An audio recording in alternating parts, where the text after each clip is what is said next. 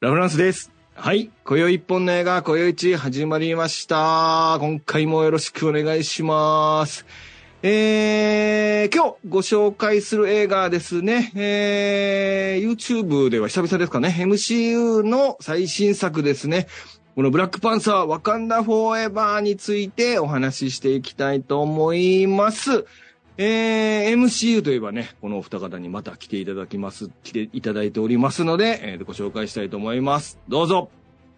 あさみです。よろしくお願いします。はい、よろしくお願いします。はい、じゃあもう一方。はい、えー、キルモンガーは正しかったんじゃないか。ヒロヤンです。ありがとうございます。はははひろやんさん。ひろやんさんご無沙汰しております。よろしくお願いします。ひろやんさんとは、ドクターストレンジ。そうですね。二度目ということですね。はい、そうですね。ははいい。あさみさんとは、あの、もう、ベロベロに酔っ払ったハウドラー会。そんなのが引き続きですかね。そんな酔っ払ってました、私。言って酔ってなかったです。酔ってないです。酔ってたかな。の、はい MCU ではね、あの、ポッドキャストだけでやってるあの、シーハルクボロッカスに誘拐っていうのがあるんですけど。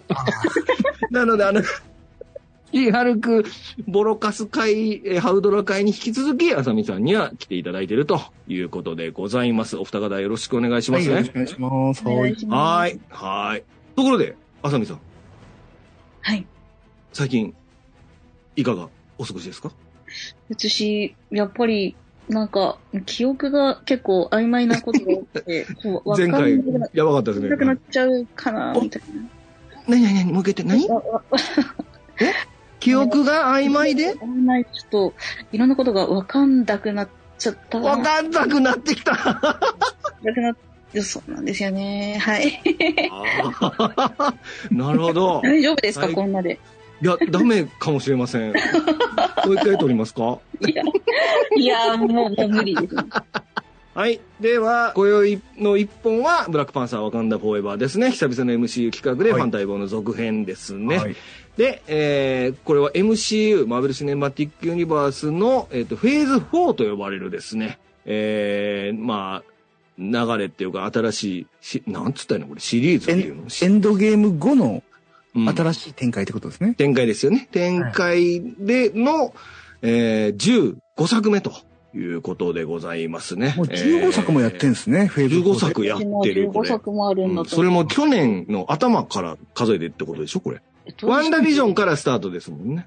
そうですすね。はい。うんうんうん。ワンダービジョンから始まって、えードラマと映画を絡めて15本目と。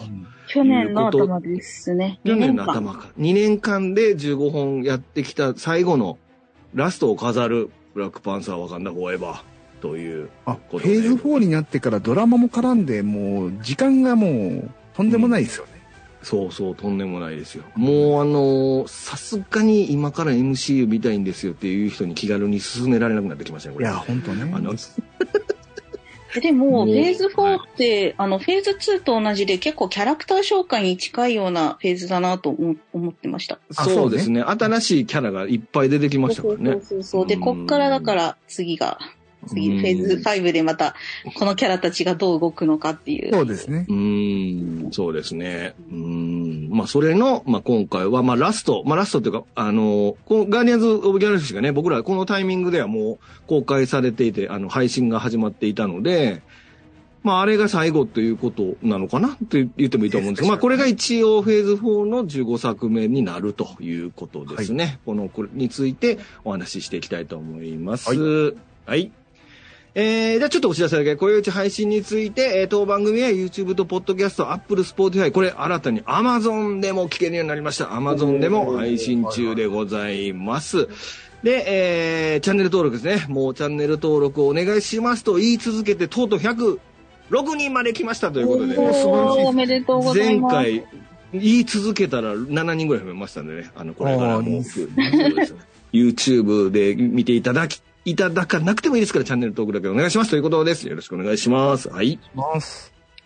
はい。では、ブラックパンサーワカンダフォーエバーですね。えっ、と、2022年制作で161分。長い長いで、監督、脚本がライアン・クーグラー。前作に引き続きライアン・クーグラーですね。まあ、クリードでおなじみ、ライアン・クーグラー。そして脚本は、ライアン・クーグラーとジョー・ロバート・コールとなっておると。そして、えー制作はケビン・ファイギーですね。もうこのケビン・ファイギーが頑張ってここまで引っ張っとるということでございます。そして、出演者、出演者としては、レティシャ・ライト、ルピタ・ニョンゴ、ダナイ・グリア、ドミニク・ソーン、そしてテノッチ・ウェルター・メヒア、マーティン・フリーマン、アンジェラ・バセットとなっております。音楽についても、前回に引き続き、ルドウィグ・ゴランソンと、このルドウィグ・ゴランソンのスコアもかっこいいですからね。ぜひ聴いてくださいと。いうことで、えーブラックパンサーワカンダフォーエバーは、現在、絶賛劇場公開中ですかね。今、現時点においては、えー絶賛劇場公開中でございます。今、収録してるのがね、11月の、えー、26、7ですか？ですけどね。あの、今、現時点では劇場公開中ですので、まあ、これはどうせ見るなら劇場で見てほしいって感じですかね。そうですねうんうんうん、という映画になっておりますので。161分って長い感じするんですけど、聞くと。うんなんですけど、うん結構一瞬で終わった感じしました。いや、わかる。うん。それはねなんか。そんなにあの、なんていうのか、え、映画がす、だれるところがないからかわかんないですけど、う。うんん。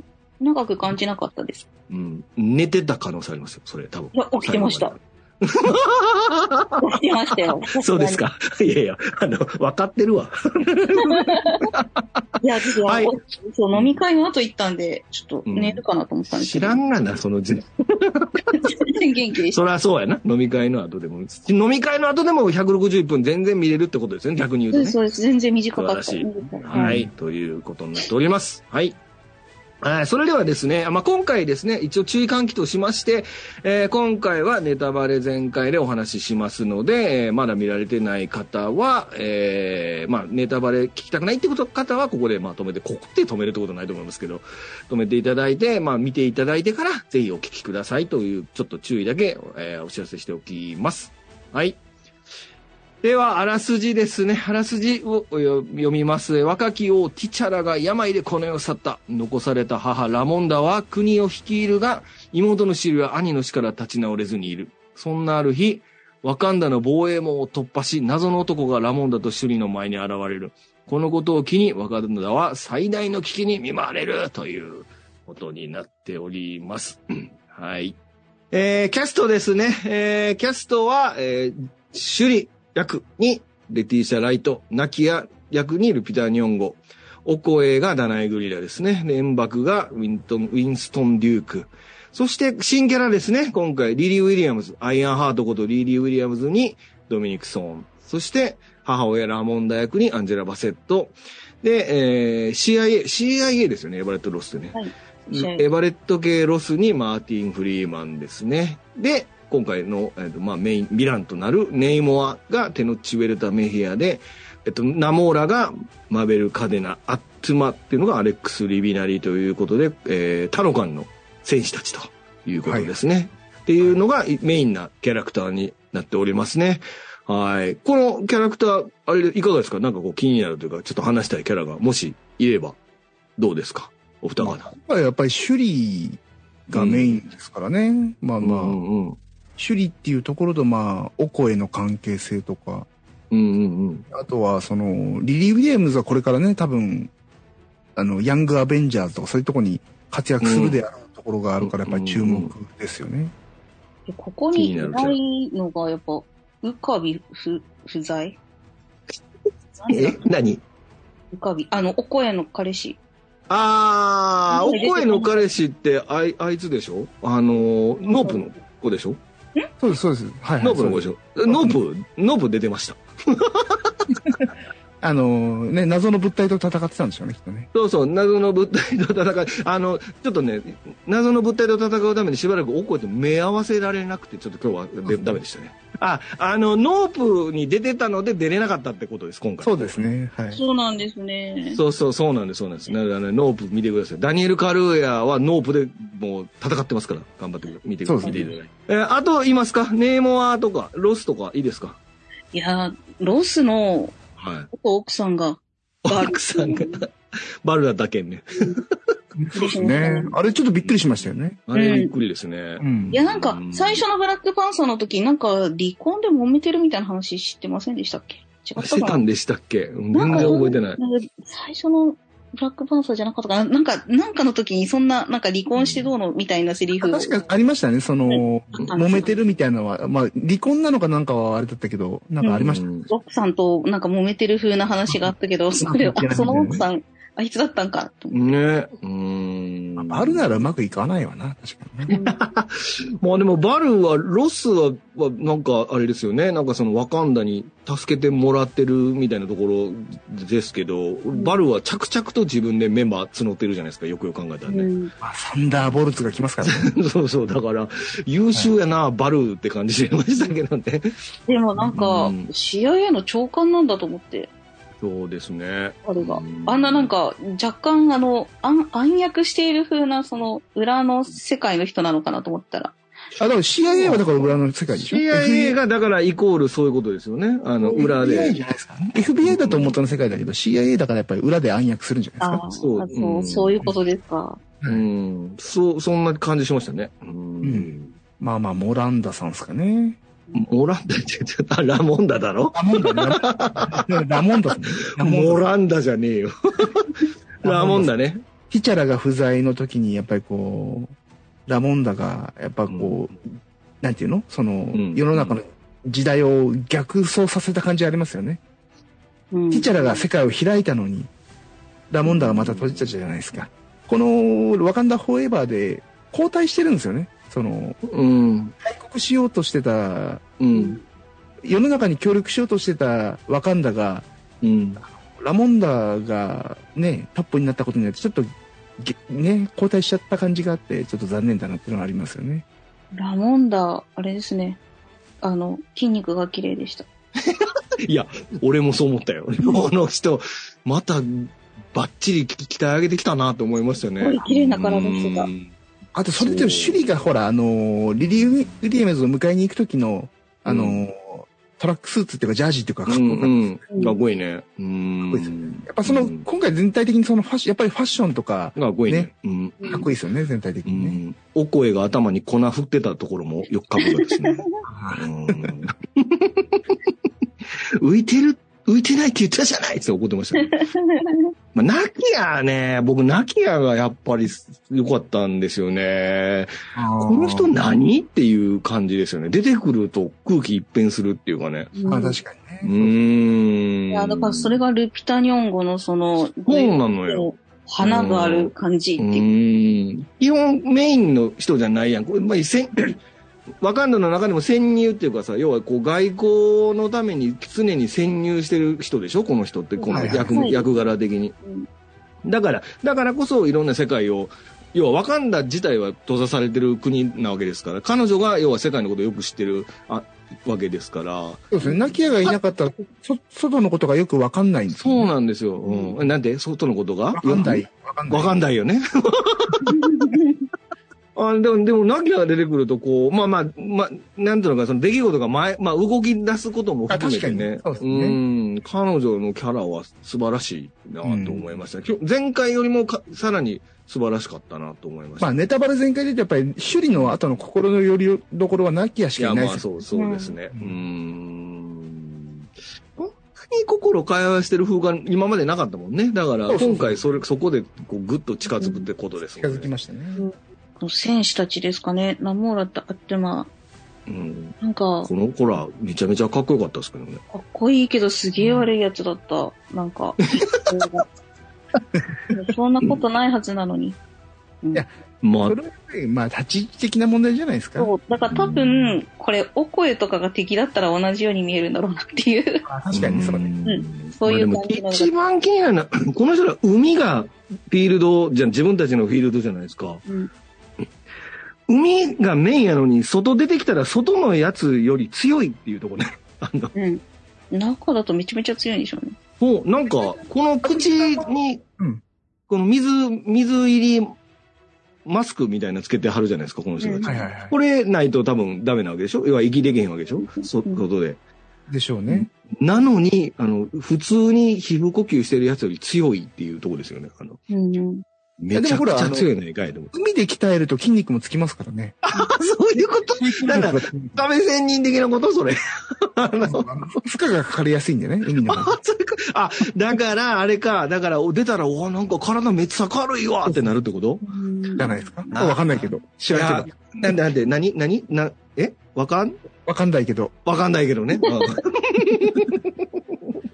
う ん長なりそうやな。はい、ということでございます。いや、かっこよかったですね。はい。あと、その最初の、そのなんか、なんか超音波というかなんか、みんな。静電のね、静電の能力使ってましたね。そうそうそう、あれすごいなと思あー何あれあそこみんなで死ぬやつ？って。飛び降りるやつ。ああ、に、そうね。に、後半も一回使ってるよね。あ、そうかそうか。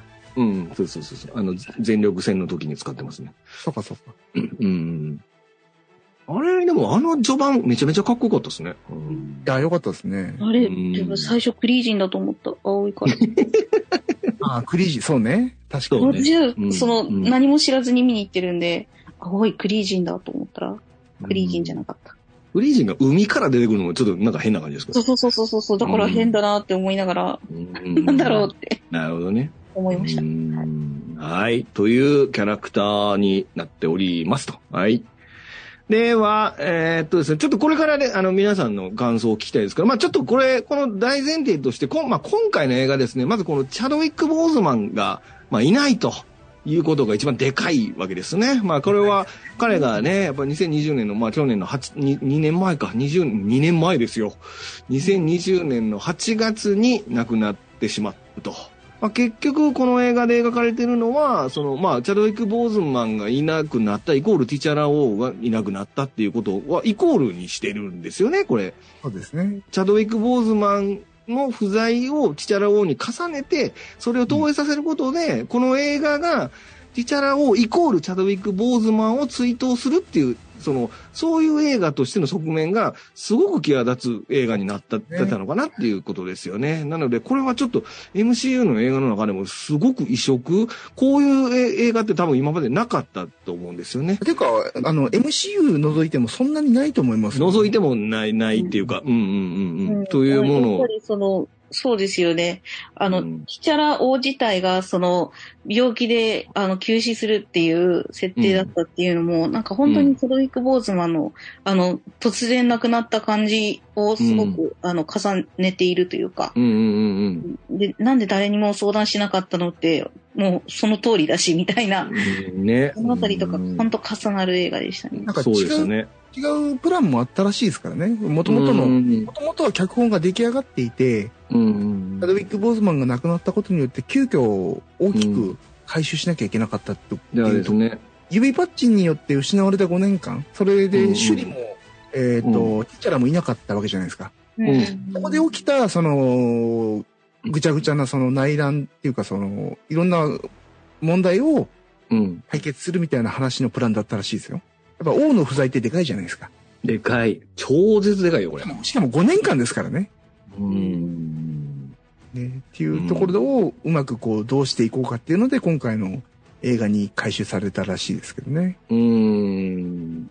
チャドウィック・ボーズマンの突然亡くなったってことで、まあ大きく改変されたわけですけども、まあそのおかげでこの映画は非常にこう彼ら、彼イコールブラックパンサーっていう、もう完全にゴールになってるってことでしたよね。キャラクターが。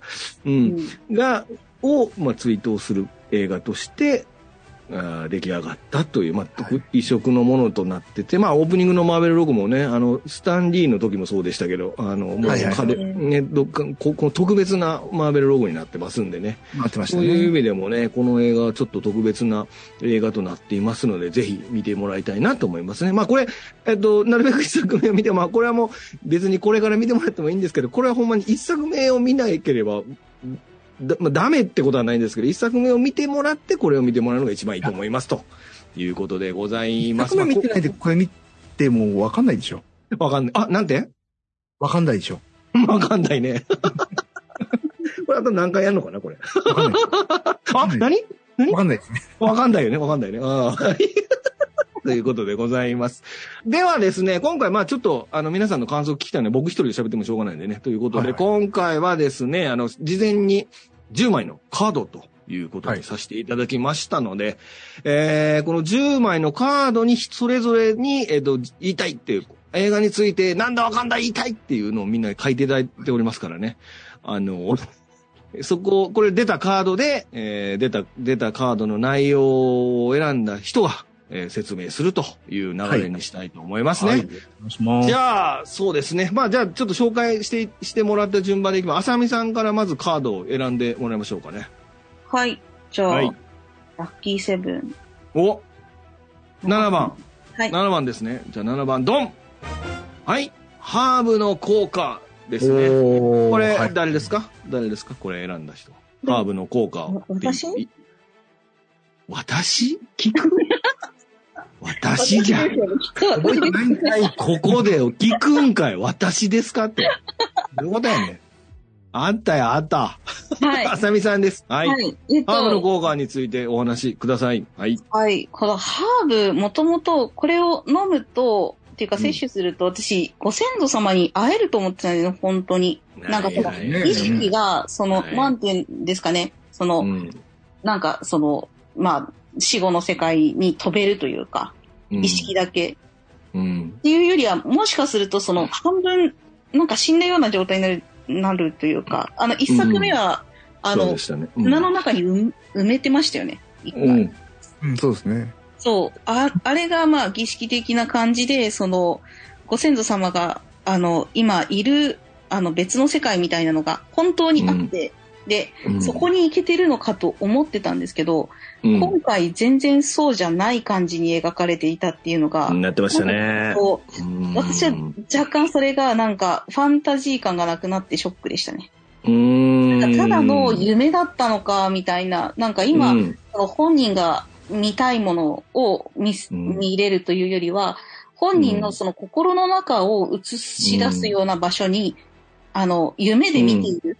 うんうんうんだけだったんだなって思うとちょっとショックだなってうん。なるほど。う。んはい、残念だったなっていうか。ワンの時はその 読みの国との交信みたいな表現でしたもんね。そうですね、うんそう。もともとそうなんですよ。そこで精神的な、あの、継承が受けるみたいな印象がありましたそもんね。うそうそう、そうなんですよねうん。だからやっぱり黄泉の国みたいなものが、その、あるっていう前提で、その、なんだろう、亡くなったらそこに行くっていうことをみんな信じてるし、本当にそういう世界があってっていうことだと私は思ってたんですけど、はいはいうん。うんそう。だから、あの、まあ、ラストのところで、そのご先祖様がいるところに行けるだけだからって言って、あの、うん戦艦の上で戦ってると思うんですけど、うん。ただ死ぬだけかもしれんぞ、それ、みたいな。そういうのとかもなんか悲しくなっちゃって、ハーブの効果がただの夢だっていうことで、なんかいろいろなんか思ってたことが違うって思って、なるほど。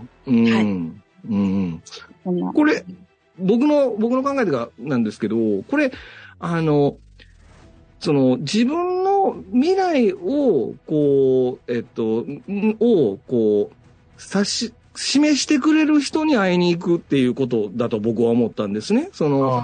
王が不在であった時に、自分がその王様になるためにどうしていいかってことを、の道を記して、示してほしいっていう人に出会うものだと思うんですね。この、この、だから、ティチャラは自分の親父に会って、キルモンガーも自分の親父に会うじゃないですか。その、自分はいの、要はその自分がこれからやるべきことを、そのし、しを示してほしいがために、一番その話を聞いてほしい人に会えるっていうのがハーブなのかなと思思った、僕は思ったんですね。はいはいはい。こう考えると、あの、首里は復讐したいわけですよ。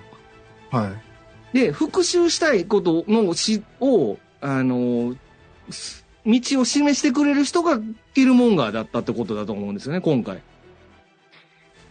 だからキルモンガーが出てくるんですよね。首里、首里が飲むと。そんなに絡みありましたっけ？いや、首里がやりたいことは、キルモンガーとやってる、やろうとしてることと同じことやでっていう。でも、としてキルモンガー出てくる。は、亡くなる前に、その復讐心を全部あの、す捨てたというとちょっと違うんですけど、だから、そうですよね。ちゃんとそうんの、なんか穏やかな気持ちにさせてあげた上で亡くなってるから、そう。だから、シュリが選んでるんですよ。キルモンガーが言うんですよね。お前がこれを選んだんやでって言うんですよね。あの、行った時に。ああ、なるほどね。そう。で、キルモンガーは、お前が俺を選んだんやけど、お前がは、俺を選ぶのか、お前の兄貴を選ぶのか、それはお前次第やって言うんですよ。うん。うん、うん、うん。だから、その、要は自分が今、やろうとしてることに対して助言をしてくれる人が出てくるんですね。ハーブを飲むと。なるほどね。そう。だから最後もう一回ラモンダ出てくるんですよ。ハーブの効果で。ラモンダ最後出てくるじゃないですか。ラモンダが黄泉の国から出てきますよね、最後。あの、ネイモアを殺すか殺さないかのところで。ああ、はいはいはいはい。あそこでラモンダ出てくるんですよ。あそこでほん、あそこでラモンダに教えてもらうっていうかね、その先、道を指し示してもらうためにラモンダが出てくるから、確かに僕もそう、浅見さんの言ってることよくわかるんですけど、でもこのタイミングのキルモンガーってものすごく効果的に使われてるって言ったと思うんですよね。うん。だからそのハーブの効果っていうのは、その必ずしも、その、こう、なんかな、こう、た、黄昏っていうか、その黄泉の国に出会うとかではなくて、その自分の心、メンタルで出てくる人が変わるってことなんやって思ってびっくりしたって、僕、僕は思いましたね。うん。うーん。はい、じゃあ次行きましょう。えー、ひろやさん。じゃあ次どうぞ。まあ、1開けようと思ったら1開いちゃったから1で。ごめんごめん。あ、1、そうですね。ごめんなさいね。チャド、チャドウィック追悼映画ということで、これはどなたが選んだ？あ、僕ですね。はいはいはいはい。これ、まあ、全体的にやっぱり言えることなんですけど、うんうん今回やっぱりその、ライアン・クーグラーとかっていうか、その、多うん分、ケビン・ファイギーもそうだと思うんですけど、うん。うんうん。まあ、ね、惜しくもその、チャドウィック・ボーズマンさんっていうね、希代のその、うん俳優さんを亡くしてしまったっていうところで、ツイートしなきゃいけないっていうところもあるんですけど、ちょっとね、その、まあ、これは、致し方ないと僕も思うんです。うん。でも、そこに執着しすぎて、ちょっと、この映画、どうなのって思っちゃう部分もあるんですよ。うん。要はそなの、例えばね、あの、映画ってほら、長く見られるもんじゃないですか。はい。例えば、これが10年後にね、うん。あの、MC を見てみようかなと思って、あの、ずーっと追ってきて見てきたときに、うん。その、チャドウィック・ボーズマンっていうその人が亡くなったってことを知らない若者たちが見たときに、うん。この映画を見てどう思うんだろうっていうところを思っちゃったんですね、僕ね。うん。単体としてね、そのチャドウィック・ボーズマン、僕らはオンタイムで今見てるから、あ、うん。チャドウィック・ボーズマンが亡くなって、あの、うん MCU として、あの、ツイートとして送り出してんだなっていうのはわかりますけど、うん。うん。作品としてこれ本当にヒーロー映画として成立してるのかっていうと、あまりにもそこに固執しすぎてて、ちょっと、うん。うん。あのー作品としてのバランスがおかしいんじゃないっていうふうに思っちゃったんですよね。うん。なるほど、なるほどお。部屋を恐れず言えば、その、チャドウィック・ボズマンが亡くなって、その、ね、功績とかを叩いて、こういう映画を作るっていうのはいいんですけど、うん。後々に残った時にこれはどう受け止められるのかなってところはちょっとお話ししたいなって思ったんですね。そういうことに関してどう思います、うん。どう、あさみさんどうですか？もう私もそうだと思います。いや、なんか本当に、これって、あの、チャドウィック・ボーズマンが、あの、うんうんうん。そう、ブラックパンサーの1をちゃんとリアルタイで見た上で、うんそ。のそのチャドウィック・ボーズマンがすごい良かったのに亡くなっちゃって、ショックを受けてからの、このワカンダ・フォーエバーだから、さらにこう、すごい泣いちゃうっていう。そうそうそう。しかもそう、チャドウィック・ボーズマンの、その、まあ、本当にツイート映画だと思って私も。で、最初も最後もすごい、絶対、これみんな泣くでしょっていう作りになってるじゃないですか。うん。うん。っていうところって、でもこれってリアタイで見てるからじゃないのっていう感じはしますよね。そうなんですよ。うん。うん。10年後に、これ、そう、追っかけて、あの、あ、一の俳優さんって亡くなったんだ、ふーんぐらいな感じで、次に見て、あこういう風になんか追悼されたんだな、って終わる感じの映画なのかなって思っちゃいそのまし時に同じ、僕らと同じ感情で見れるかどうかって言ったら見れないじゃないですか、絶対。た。うんうん。だから映画としてこれいいのかっていうと、まあ根本になっちゃって語弊があるかもしれないですけど、根本的にこれで良かったのかっていうところはあるんですよね。はうい。ん。なるほどね。うん。いいですか、あさみさん。はい。はい。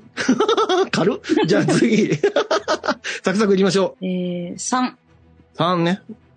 3、ドンあ、俺だ。首里の性葛藤と成長、国王として一人の人間としてということで、そうですね。僕が見て今回感じたのはやっぱ首里ですね。えー、まあ、やっぱり、まあさっきも言いましたけど、まあ、ラン、ティチャラもラン、母親も兄貴も一本の映画で死んでしまうということですね。で、その、それに、それに、こう、あわ、乗じるようにタロカン、ネイモアが攻めてくると。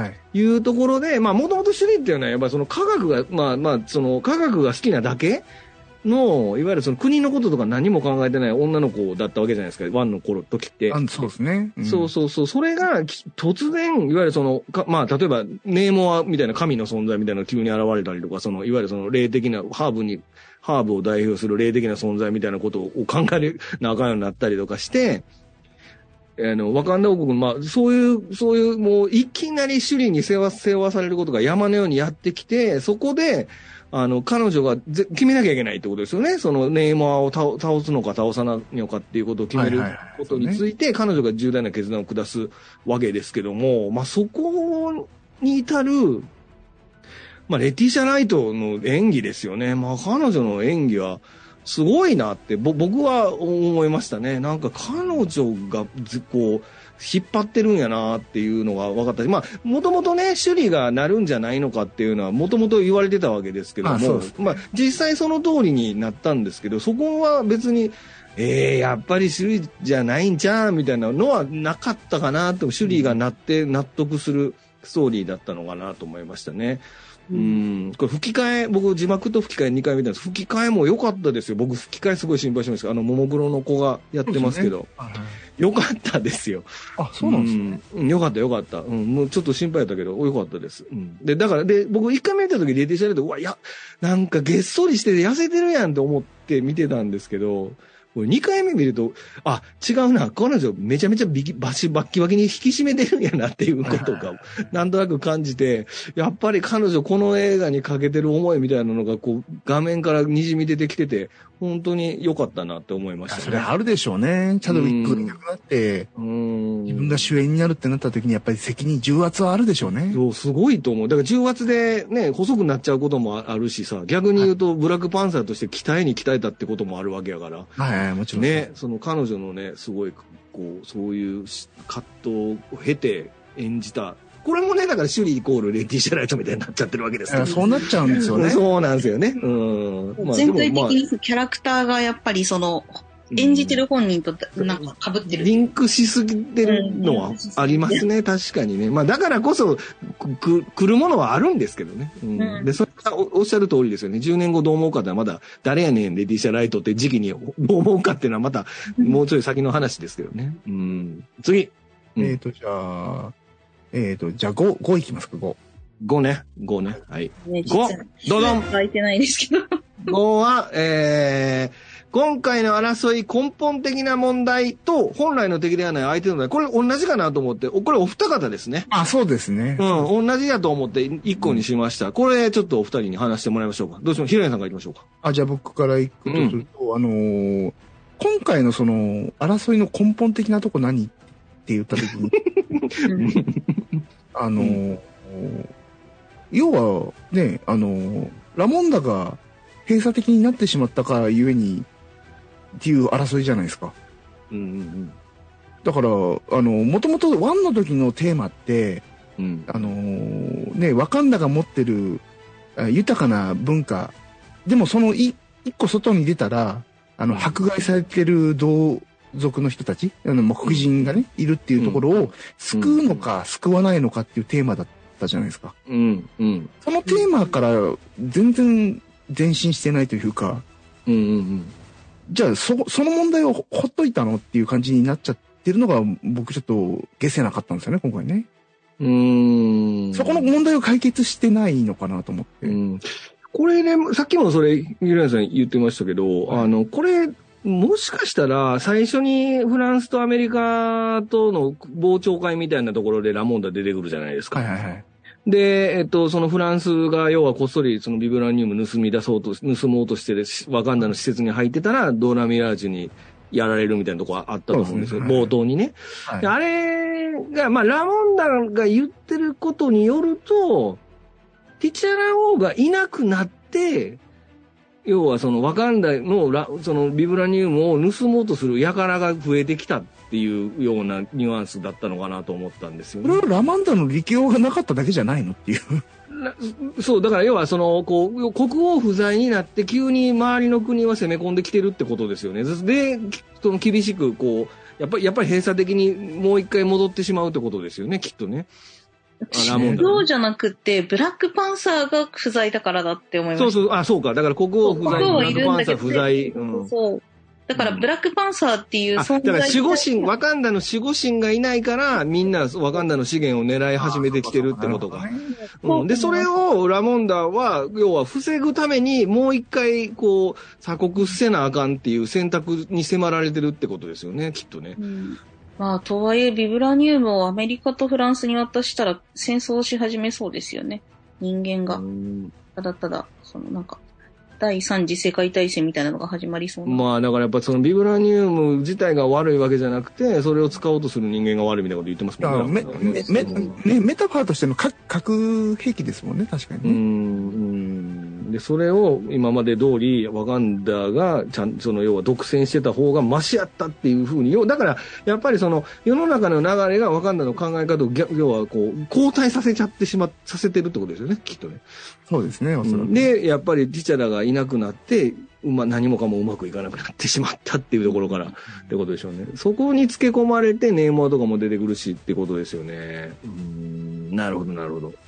その、本当はそのビブラニウムを盗もうとする、あの、普通の人たちのせいで、うん。なんか、ね、そっちとの本来は戦いをするべきなのかなと思うんですけど、そうじゃなくて、うん、ビブラニウム持ってる同士で戦うっていうのがもう謎だなと思って。うん。ビブラニウムを欲しい人と持ってる人の戦いが本来の 戦いなのかなと思ったんです。よ。軸としてはそうっすね。うん。そうなん。です。持ってる者同士でなぜ戦うのって思っちゃいますよね。だからお互いに持ってるものなん。で、持ってるものが、あの、閉じるのか、あの、取られるぐらいだったら征服してしまえっていう、その二極化なん。ですよ。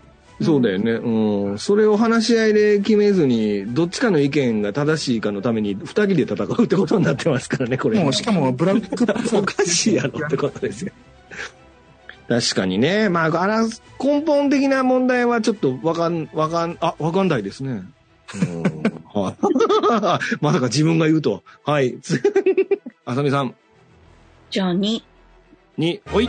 あ、俺だ。えー、僕ですね、MCU 映画としてのブラックパンサーの立ち位置ということで、えー、これは僕が選んだのは、まあ、この映画は単体として成立できるが、まあ、アイハートとかバルとかね、いわゆるその MCU の別の世界観につながるキャラクターが出てきてるとはいえ、他の作品との関連性が相変わらず浅いシリーズだなって思う。あ、逆ですね、確かにね。うん、思いましたね。うん、何よりもティチャラ王の葬儀にアベンジャーズのメンバーが一人もおれへんってのはどういうことやってちょっと思いましたね。ああ、はいはい。誰も来ないのかよって 思ったんですけど、あの、だって。ウィンターソルジャーぐらい来てもいいですよね。ウィンターソルジャー来てもいいでしょう。あの、うん、確かに。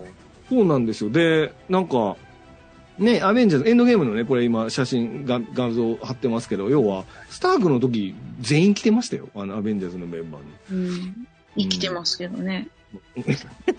だから、ティチャラの葬儀は確かにこう、まあ、ノイズなのかもしれませんけどね。まあまあ、それやったらまた10分か15分伸びるかもしれませんけど、あの、誰か来ててもよくないって思ったりしましたけどね。国葬にしたいから、出入り禁止にしたのかな、全員。でも、ティチャカの葬儀と全く違いましたよね。確かにね、そうね。そう、私だからこれ、どうしたのっていうぐらい派手派手なお葬式するんだなと思って。あの、キャラの時は。ちょっと葬儀屋さんを帰ったんじゃないですかね。そういうことですかね。うん。ちょっと代理店が入ってる葬儀屋さんに頼んだんちゃいますかね。うん、そんなこと言ったらラモンダめっちゃ厳かでしたよ、その後。そう、だからその、比較するとね、ラモンダがかわいそうかなっていう。そう。あとあの、墓のあれ、なんか、棺にラモンダ、ちゃんとラモンダの横顔ば彫ってあったじゃないですか。うん。あ、ティチャーラ、あの、ブラックパンサーほら、あれじゃないですか。そうね。ティチャーラの顔じゃねえんだってちょっと思いましたね。なんかこう。ブラックパンサーほったらお父さんも同じやと思うねんあのブラックパンサーやからね、って思いましたけど。いや、でもそれはだから、ある意味、ね、その、ブラックパンサーっていう作品を大切にしてるっていうのもあるんじゃないですか？そうだね。うん、確かにね。うん。はい。じゃあ、8ですかね、8。8ね。8ね。ごめんなさい。あ、これ、ひろさんです MC のアクション映画っていうことで、えー、これは、あの、MCU 作品はね、この、俺、ブラックウィドウの時もそうだったんですけど、これ、冒頭のカーアクション、大体かっこいいんですよ。ど、どの映画も。カーアクションの時って。でで、今回も、オコエのあの、槍を使ったカーアクション。すごかったですね。めちゃかっこよかったんですけど、あのー、槍ってそういう風に使うんだ槍は本人も言ってるじゃないですか。その優雅に使えるのよ、これはって言って言ってて。そうですね。確かに本当にしゅ、あの、お声の槍バトルはかっこいいんですけど。はいはいはい。うん。これが、だから、やっぱり、中盤以降から、ど、どんどんどんどんこう、あの、やんやんやんやんになっていくじゃないですか。なんで、こう、ワカンダの、ワカンダ集団戦になっていくじゃないですか。これも MCU あるあるなんですけど、この集団戦になっていくと、途端にアクションが面白くなくなるっていう、この、なんていうのかな、この MCU あるあるはどうにかならへんのかなっていつも思ってる。最近のその、本当最近のその MCU の映画のその、あの、最終バトルの尻すぼみ感はひどいですよね。そこはね、やっぱアクション好きの僕らにとって、ちょっと、冒頭がかっこいいだけに、後半なんとなく予想がついてしまうのが残念だなっていうところですよね。うん、あとはやっぱこれ、タロガン側がね、言ってるみたいに、その戦う理由が希薄でしょ、僕、あの、ワカンダとタロガンがね。だから、向こうは向こうで、割と時間丁寧に咲いて、タロガンがな、タロガン帝国みたいなのも見てるし、うん、ちょっとね、彼らが悪い人に見えないから、うんや、悪くないですもん、だって。そうそう。いや、悪くないから、うん、なんか戦ってても、どっちが死んでも全然、こう、スッとしないじゃないですか。当たり前ですけど。うん、だから、そのか、そういう意味では、やっぱりこう、集団戦のアクションなのに、誰も、誰が死んでも、なんか、こう、もやもやするっていうのは、うん、まあ、アクション映画としては、よろしくない構成やなって思いましたね。そうですね。なぜ敵同士であるかっていうところが、もうなんか、うん。そうなんですよ。さっき話した通りですよね。そうなんです。敵じゃない、本来はこの二組は手を組んだ方が、ずっとなんか世界が良くなるんじゃないのみたいなところがあるのに、なぜかね、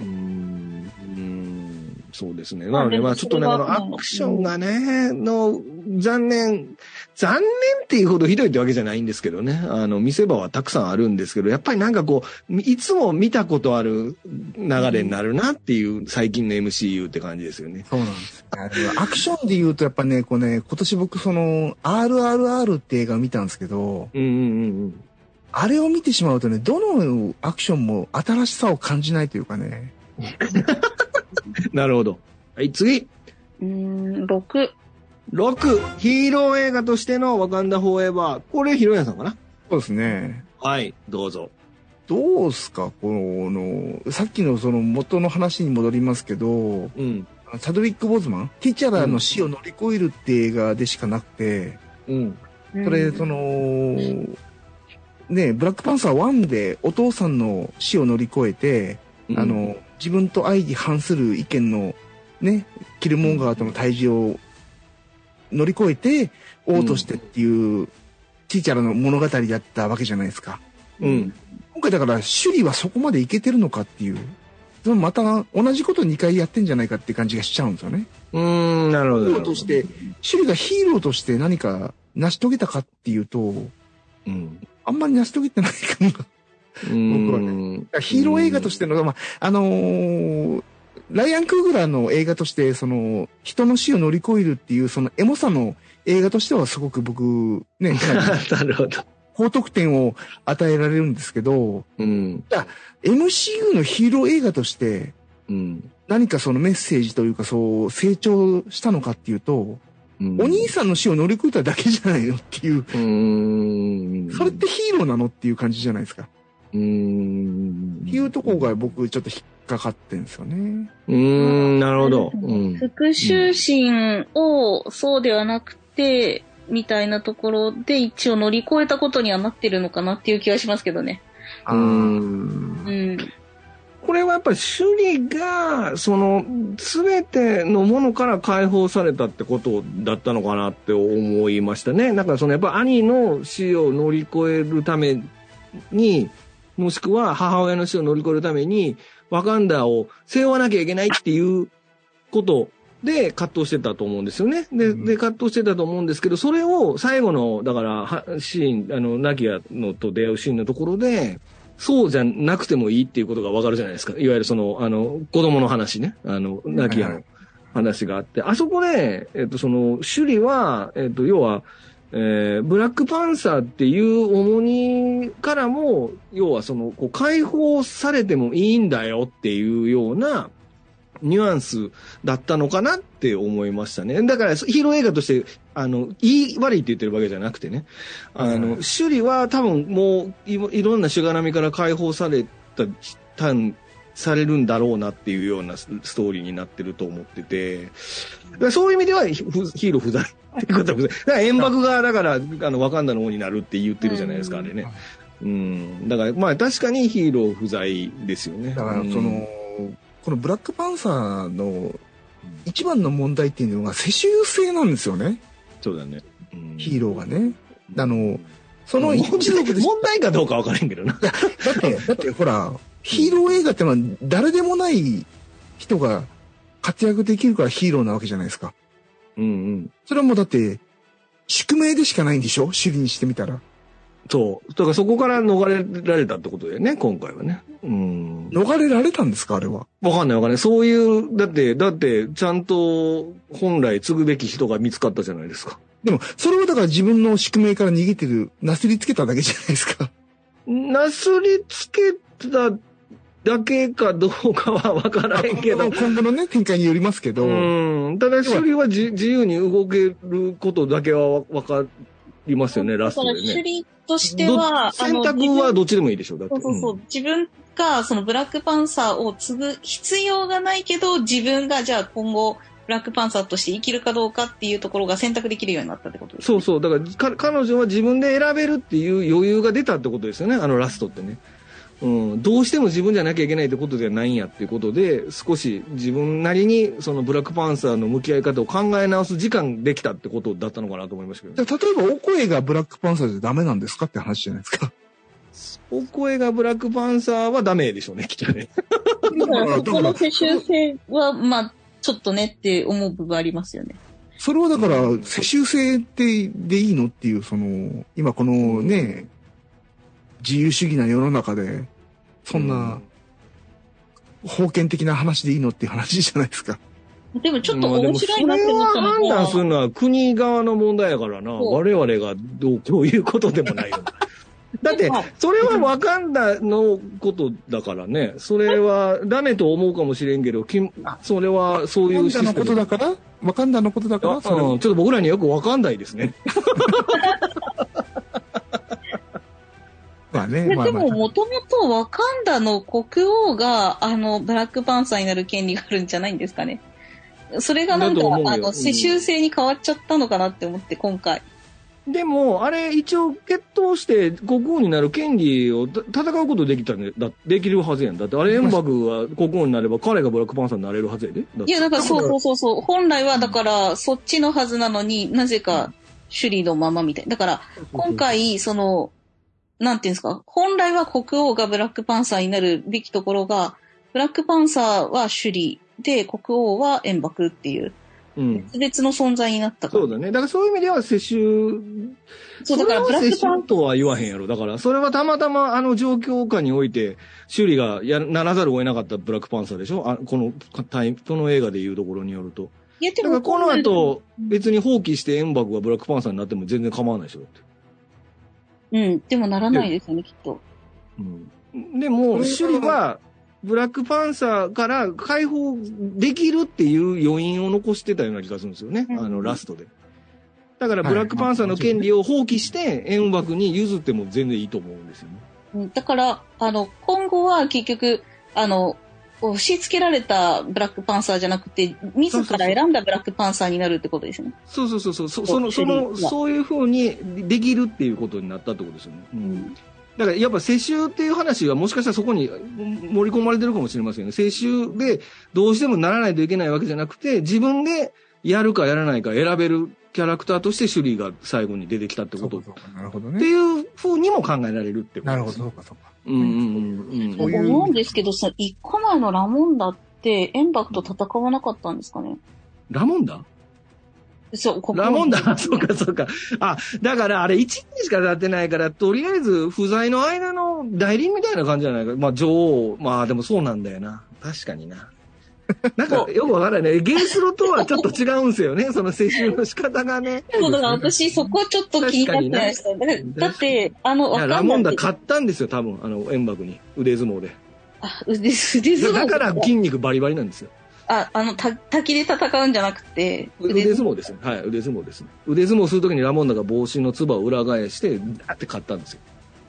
まあ何で勝ったかは多分、ラフランスさんも、わかんないですね、僕はね、ちょっと何があったんですか、ねうんあと僕のオーバーザトップのボケ誰も突っ込んでくれなかったから悲しいです。スイッチ4ですかスイッチ4ですか帽子を後ろに。いいです。いいです。はい。えー、じゃあ4行きましょうか。誰が選んだかわかんないもうなんかね、喋ってて誰が選んだか分からなくなってきました。はい。ネーマーの描き方、これ、あさみさんですね。はい。はい。悪いやつすぎるでしょう、これ。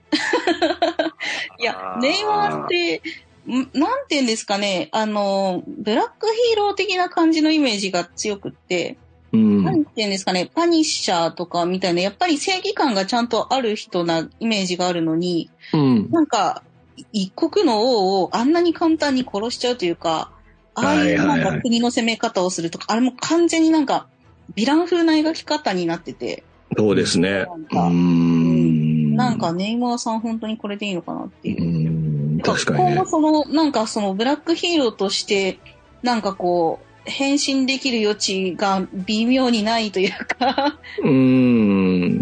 なんか、だって、首里が無理やりなんか、ね、その、なんていうんですか、戦わないようにさせたというか、従わせうん、たどうね。無理やり。力ってずくでねのが、うんなんか私の中では納得がいかない。確かにな。がうん。うん。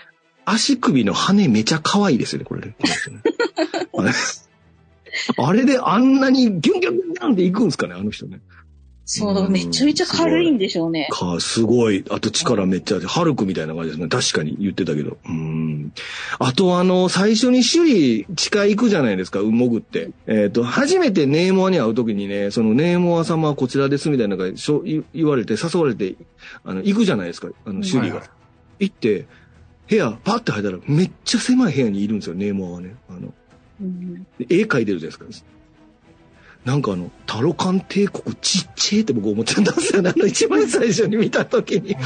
はい。狭いとこでこいつ絵描いとると思って。まあもちろん後から行くんですけど、タロカン帝国に行くんですけど。うんタロカン帝国の人絶対息止めてますよね、あれ撮影中。あれって本当に水の中で撮ってるんですか？あれ本当に水の中で撮ってんじゃない？多分なんか、神、なんかあれ、だってアクアマンっぽくないじゃないですか、あの水の中の表現が。ああ、そうか。んうん、なんか、あれ、水、なんか、だから、だから、絶対息止めてんな、こいつ っていうのがなんとなく分かってしまって、ちょっと面白かったんですけど。あと、髪の毛邪魔やなと思いましたね。あんな海の中で長髪やと、前髪、うわ、うねうねうねうねして、まあ、気そうです持ち悪くないですか？ね。だから、何回も言うけど、アクアマンってほら、ドルフ・ラングレンとか、ウォレム・デフォーってみんな、こう、後ろに全部オールバックみたいにしてるよな、ロン毛でもさ。はいはいはい。で、ベタってやって全部流れる時は後ろに流れてるみたいな感じになってんねんけど、まあ、あれは水中じゃないからですね。そうなんかタロガン帝国ってほんまに水中で撮ってるなっていうぐらい髪の毛とかもうわーって前になってるし、結んどけとかって思ったりするんですけど、面白い。絶対住みたくないわ、こんなとこと思いますよね。うん。いや、今後だからネイマーがどういう立ち位置で絡んでくるかですよね。そうですね。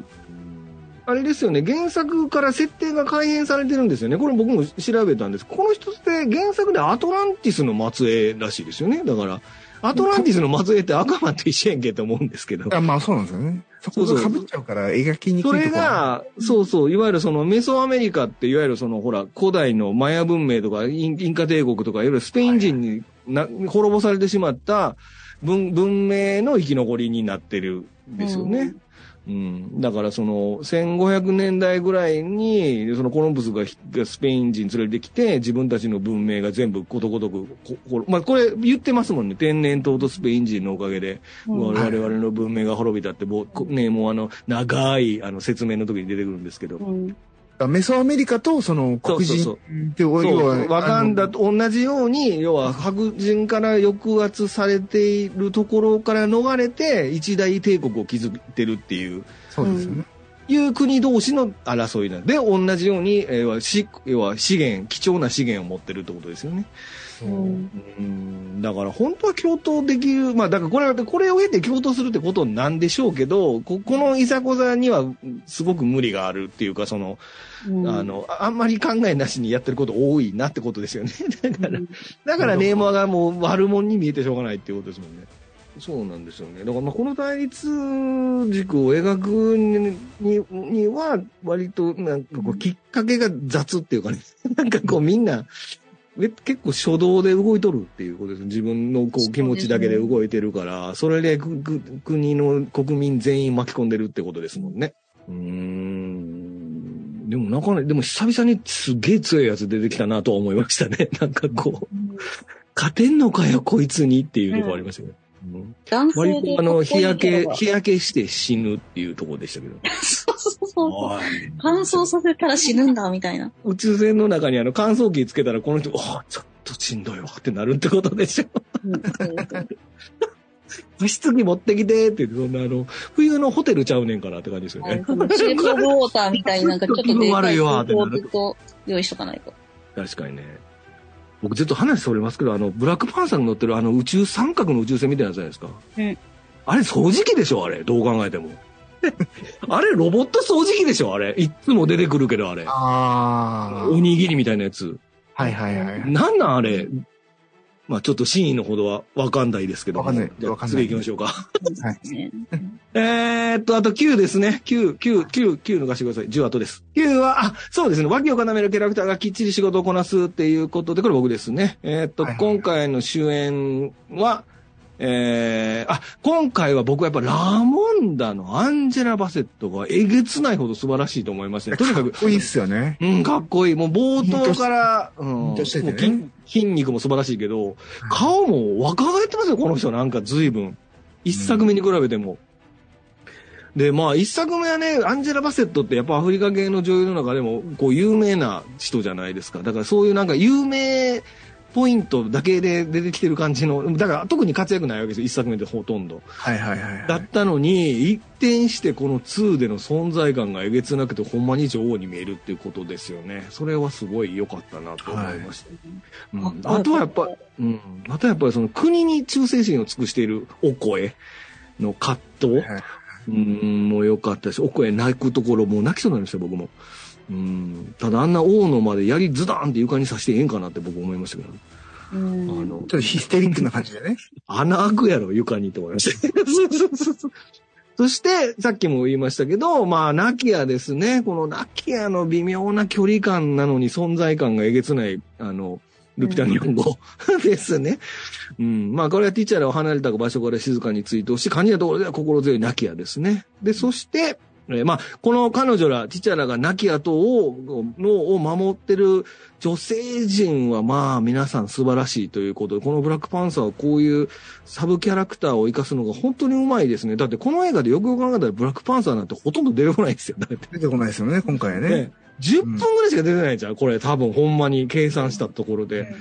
うん、なの、その間をずっと彼女らがサポートしてって、彼女ら全員光ってる。まあもちろんアイアンハートもいますけど、ねっていうので本当に素晴らしいと思いましたね。まあ、あとは円爆ですよね。円爆、円爆だけが民のことを思ってるってシーンもありますね。はいはい、そうは良くないって言って。うん寒いところにおるから本読めへんと思ってたやろとかで、なんかすごい皮肉言うてましたね。なんか、うん、バカやと思われてたっていう円幕がね。うん。一番なんか、あの、頭良さそうですけどね、円幕。うん、よかったよかった。だからその円幕が実は民のことを誰よりも考えてて、首里を止めようとしてたっていうところは良かったですね。うん、このブラックパンサー本当にこのサブキャラクターの描き方がうまいですね。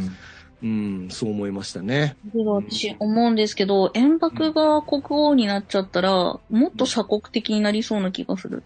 独占すべきではないっていうやつを、うんはいはい、まあ、こう、なんていうんですかね、世界でみんなで使えるようにすべき技術がいっぱいあるっていうところを、こう、ティチャラは世界に広めていって、まあ、いいように、あの、いいことに、その、使う、ビブラニウムもそうですし、その、ワカンダが持ってる技術を、どんどんその世界を良くするために使いたいみたいなのああったんですけど、なんか、煙幕って本当にあの、ワカンダの民のことをすごく考えているかもしれないけど、世界のことあんまり気にしなさそうな気がして、その、ワカンダの技術を世界にこう広めて、世界をもっと良くしていこうっていうよりは、どちらかというと、その、ワカンダの民が幸せになるようなことしか考えなさそうだなと思うんですよ。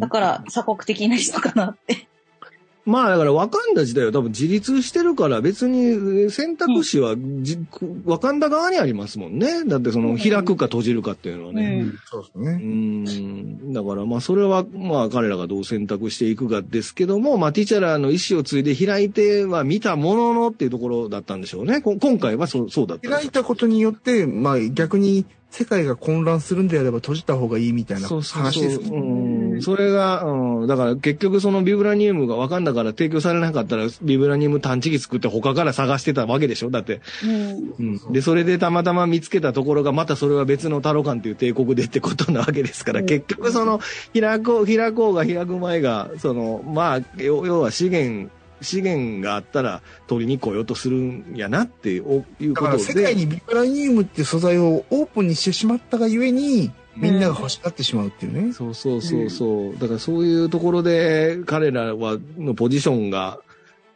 まあ理想と現実の間になってるのかもしれないですね。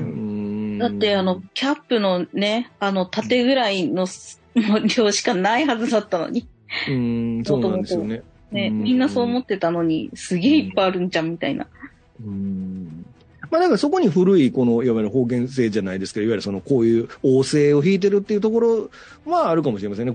まあ民主主義じゃない可能性もありますもんね。ワガンダ自体はね。そうですね。と思いますね。はい。ということで、この女性キャラは最高やということですね。はい。あ、ラスト、ごめんなさい。10番だけ僕最後にさせてもらいました。えっ、ー、と、えー、そうですね。これ、ハイチ、首里とナキヤ、そしてとか、まあこれラストですね。まあラストの、まあナキヤがいるところ、ハイチに行きなさいって言われて首里が行くわけですけども、ワカン、兄との別れとワカンダ王国への思いを、こう、ぐ、ぐっと噛み締めながらね、この、こう、夕日を見つ、海を見つめて泣くってとこね。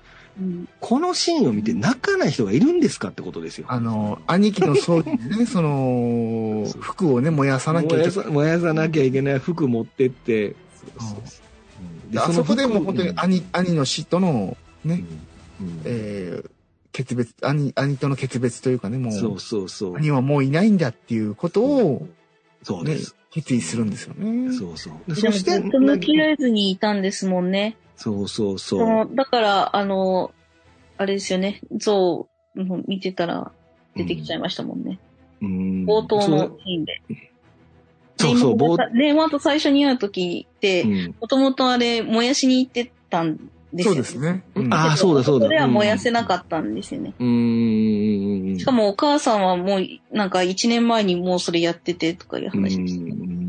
で、このシーンでまた無音でティチャラと二人のやり手のシーンがフラッシュバックでバババババって出てくるでしょ。はいはい。やめてくれっていうことなんかそんなん出すのあれはもう劇場でみんなでなんかもう泣こうっていうことなのかなって思う。そうそうなんだ、ね、だって周りもみんな泣いてたし。私も泣いたけど。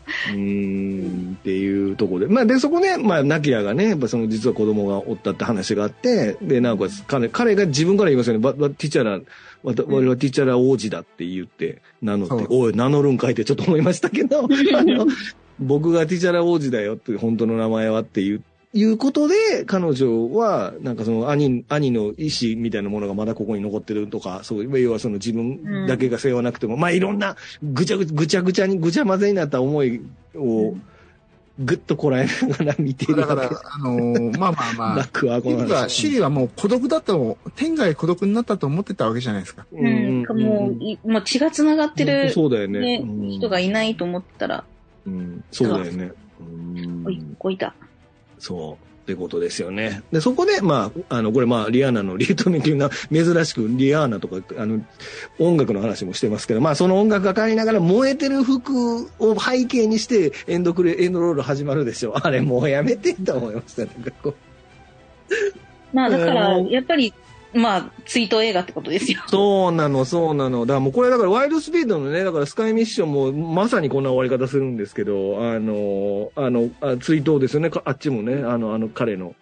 ポール・ウォーカーか。ポール・ウォーカーの追悼でスカイミッション最後、同じですよ。やっぱり海、好きですね。あの死者を忍ぶとき海見るのね。